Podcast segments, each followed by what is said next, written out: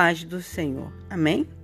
Vamos para mais uma reflexão da missionária Lucy Jorge e a de hoje se intitula Paz no Coração. E quando o nosso coração se inquieta pelo tempo da espera, pelo silêncio do Senhor, pelas lutas que não têm fim ou pelas situações ao nosso redor, chegamos a pensar que Deus nos esqueceu, que Suas promessas não irão se cumprir e que o fardo é mais pesado que as forças de nossos ombros. Mas aí chega Deus para nos dizer que para tudo há um tempo e que nada acontece sem Sua permissão. O que para nós parece confuso, para Deus é nítido e claro.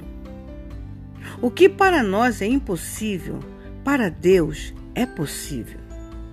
E o que para nós é o fim, para Deus é o começo. Não cabe a nós tentar entender tudo o que nos acontece. Devemos confiar acima de todas as coisas e ter fé em todos os momentos. Não é fácil, mas quando Deus acalma o nosso coração, temos a paz. E quando o nosso coração habita a paz, não há nada nem ninguém que o venha perturbar. Então, o tempo de Deus deixa de ser doloroso, mas passa a ser produtivo, pois aprendemos com o Mestre, Deus, a termos o melhor no tempo certo.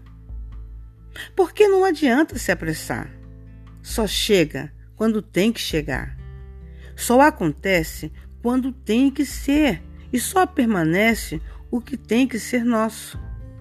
Deus jamais esquece promessas, desiste de seus planos e nem atrasa suas bênçãos. Ele nunca decepciona quem nele confia, jamais desampara quem nele espera e nunca esquece de quem nele tem fé. E quando nosso coração perde a esperança, o Senhor nos faz lembrar que seus planos são perfeitos, que seu tempo não se atrasa e que as suas promessas são fiéis. Tudo pode passar e mudar, mas a palavra do Senhor permanece fiel e verdadeira. Você poderá não estar vendo, mas em silêncio o Senhor trabalha e no tempo oportuno o Senhor revelará seus mistérios. Então os ventos de Deus irá soprar e levará a luta, tristeza e dor e trará a vitória, a alegria e a bonança. Porque quando a vontade de Deus tem que acontecer, não tem força contrária, tempo ou circunstâncias que o atrapalhem de realizar o que ele planeja para nossas vidas. As bênçãos do Senhor vêm para quem espera. Quem se mantém fiel, crendo em sua fidelidade acima de qualquer situação. Talvez esperar em Deus seja a mais difícil das escolhas, mas é a que trará a maior e melhor das recompensas. Amém? Com amor em Cristo Jesus.